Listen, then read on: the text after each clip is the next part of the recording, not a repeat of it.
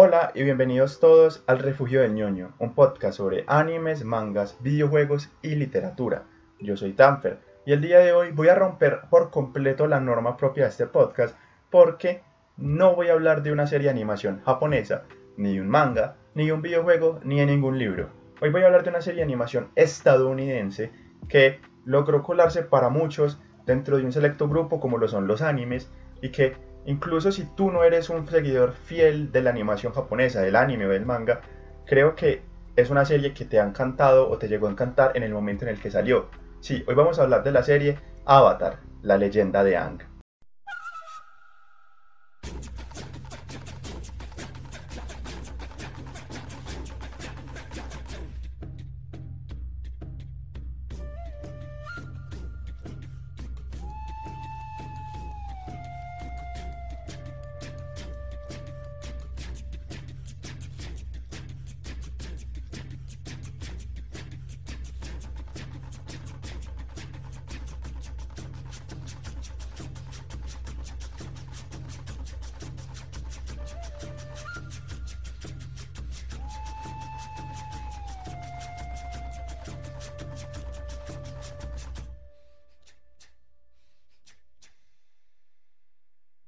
Avatar, la leyenda de Aang, es una serie animada producida por la cadena de televisión Nickelodeon en sus estudios de animación Burbank, California. La serie fue creada por Michael Dante Di Martino y Brian Konietzko, los cuales también fueron productores ejecutivos de la misma, y fue estrenada el 21 de febrero del 2005 y finalizó el 19 de julio del 2008 en Estados Unidos y el 24 del 26 de octubre de 2008 en el resto de América.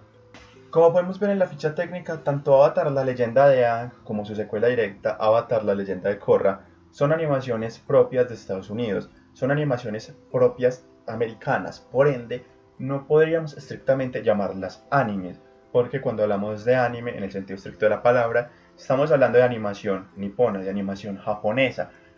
Pero digamos que eso se le podemos dejar a este tipo de gente que suele poner muy en casilla sus géneros dicen como no, no, no, Avatar no es una animación japonesa, no es un anime, es una animación estadounidense que se copia de la popularidad del anime en los últimos años. No, chicos, simplemente es una animación que se parece mucho porque sí, es popular y que realmente digamos que para la gente que nos gusta mucho eh, Avatar, que logramos vivir la historia y seguirla muy, muy, muy directamente, digamos que se ganó este puesto en nuestros corazones de anime honorífico, de ese punto medio, ese anime que no fue,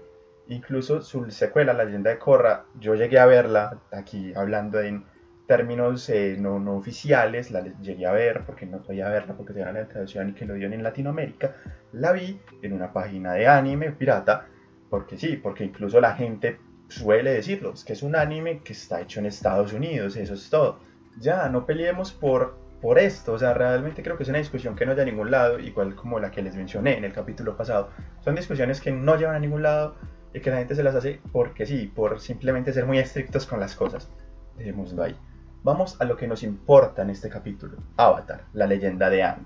No vamos a hablar hoy, no vamos a hablar de Korra, vamos a hablarlo en el próximo capítulo, porque digamos que por una...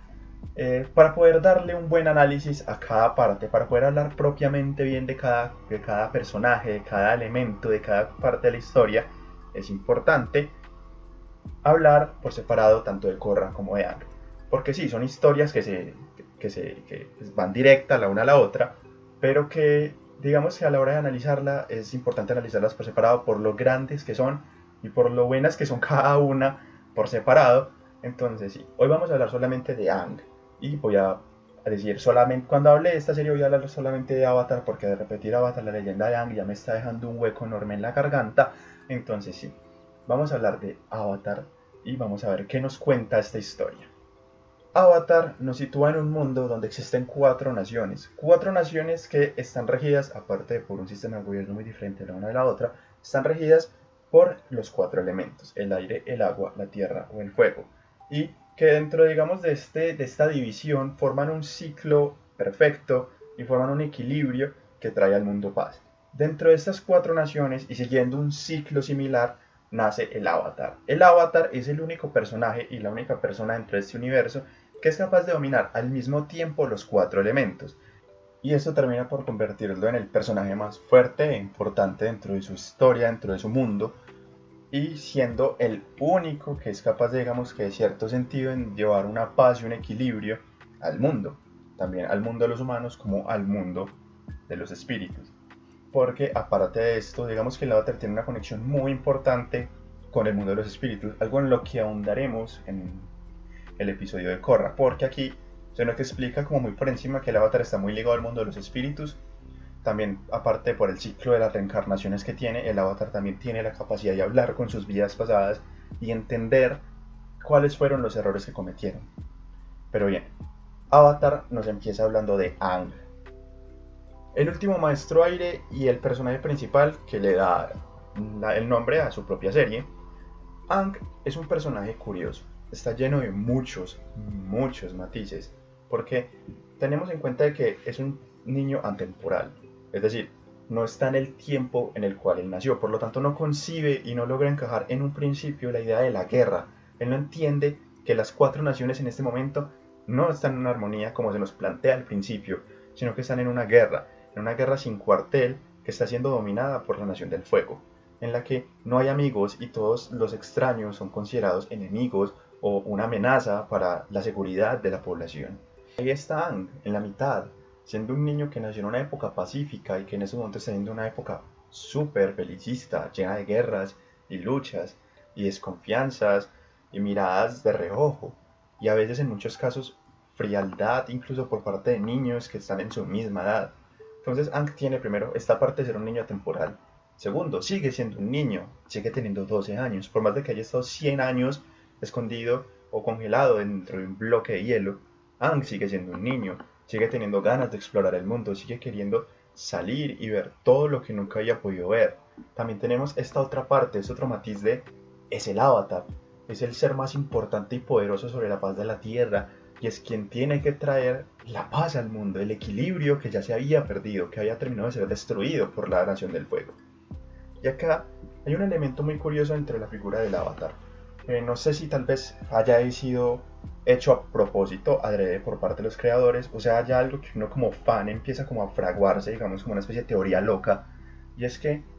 más adelante, mientras vamos conociendo las vías pasadas de Aang, nos vamos dando cuenta que en cada época se necesitaba un avatar específico y no se terminó dando. Por ejemplo, en la época en la que Ang está siendo el avatar, siendo la guerra de los 100 años, el mundo necesita un líder, un jefe militar, una persona que se vaya a la guerra. Y Ang es muy pacifista, es un monje, es alguien que busca el camino de la paz y la verdad, no quiere herir a nadie, no quiere lastimar a nadie. Y es algo que más adelante le va a generar conflicto a la hora de enfrentarse al final el villano más grande de la serie, que es el Señor del Fuego Sai. es algo que va a remarcarse mucho su personalidad también a futuro, porque a pesar de que él es el avatar, él no quiere luchar, él quiere que todos estén en paz, él quiere volver a esa época en la que todos estaban tranquilos y en paz. Más adelante nos damos cuenta de que también estuvo la vida pasada de él, que era Roku, que en la época en la que él nació, en la época en la que él fue el avatar, se necesitaba la mano dura y él lo que fue fue un amigo, alguien que trató de hacer todo con amistad, con su, en ese entonces el Señor del Fuego de esa época, que terminó causando la guerra de los 100 años. Y aquí es donde empezamos a ver que todas las acciones, tanto de avatars pasados como de personajes en el pasado, tienen consecuencia más adelante. No solamente el avatar genera un futuro o ayuda a que se cambie cierta parte de la historia, sino otros personajes ayudan a que todo sea diferente, los reyes, los, la gente del pueblo, y creo que eso es lo que hace que la serie sea aclamada incluso hoy en día, porque en su momento fue la serie, al menos animada, que pudo introducir este elemento de continuidad, de que los episodios no fueran elementos aleatorios que sucedían y ya no, tenías una historia que seguir y encima era una historia interesante. Entonces eso ayudó a que la gente, pues, que todos empezáramos a seguirla y a interesarnos más y más por su mundo y ayudó a que el mundo se construyera, porque aparte de tener una buena historia, los personajes de Avatar son excelentes. No importa si es Korra, no importa si es Ang, no importa la saga que sea, los personajes, hasta el señor de las coles, que era el gag cómico que siempre le destruían su pobre carro de coles,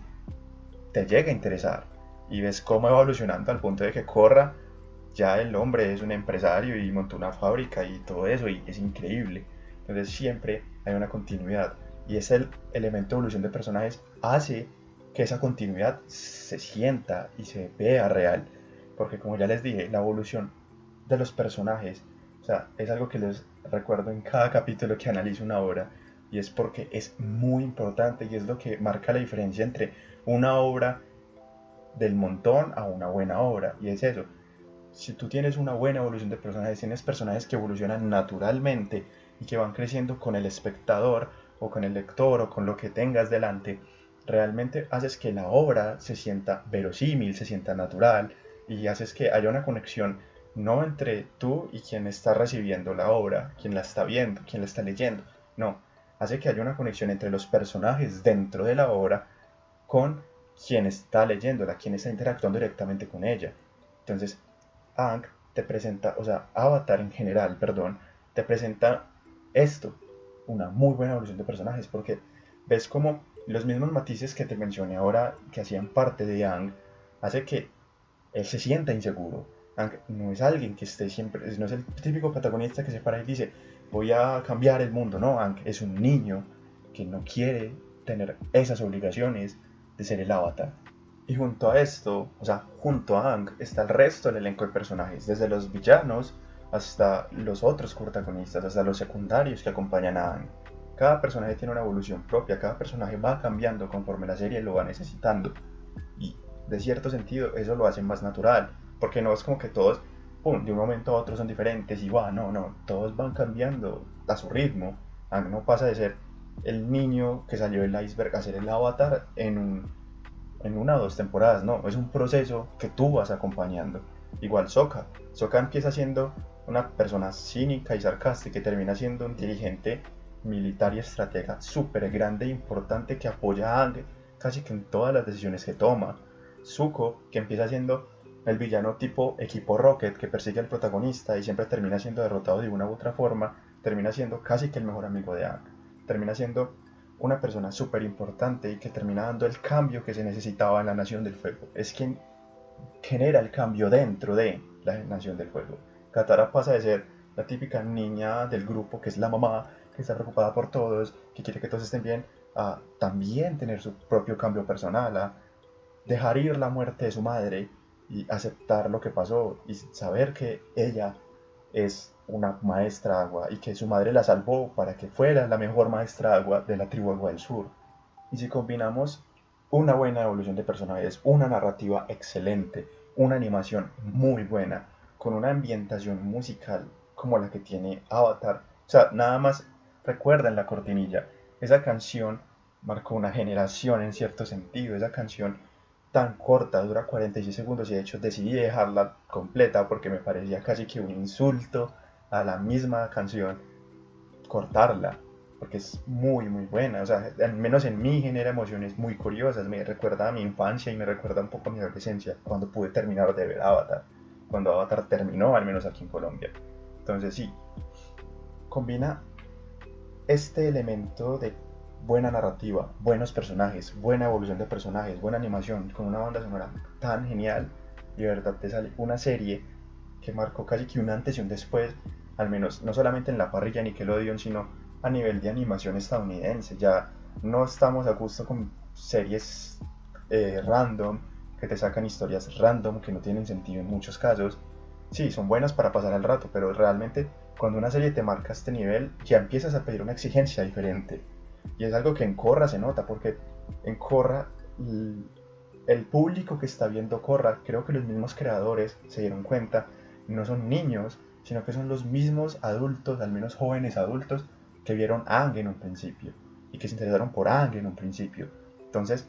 Korra tiene muchos matices diferentes a Ang y es algo que vamos a recalcar a futuro, porque mientras que Ang es un niño que, digamos, puede pasar a la adolescencia. Corra es un adolescente que tiene que pasar a la adultez y a las responsabilidades de una adultez. Y la forma en la que ambos absorben no solamente los cambios, digamos, propios de una persona en crecimiento, sino también la responsabilidad de ser el avatar, son muy diferentes. Y creo que también es uno de los elementos que ha marcado tanto la crítica hacia Corra frente a la Yang, no solamente por el hecho nostálgico, yo crecí con Avatar y me encanta, y Corra es una asquerosidad y no me gusta porque, porque Corra, Corra se queja, no, no, no, o sea, hay muchas diferencias y muchos matices ahí que vamos a analizar en Corra. pero centrémonos en Ang nuevamente.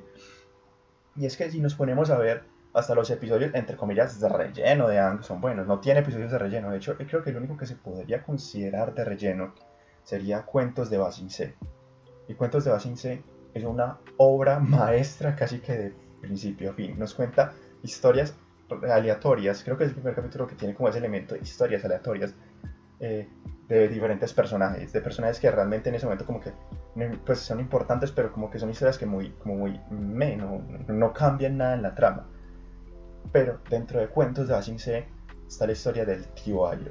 Ya habíamos visto al tío Airo, sabíamos que era un sabio, que estaba ahí más bien para guiar a su hacia el camino del bien que hacia el camino de la destrucción y la oscuridad que su propio padre le había planteado y en el cual su propio padre lo había puesto. Y Airo llega y se nos presenta como, wow, el, el viejo bonachón que empieza a ayudar a todos en su camino, que empieza a ser felices a todos.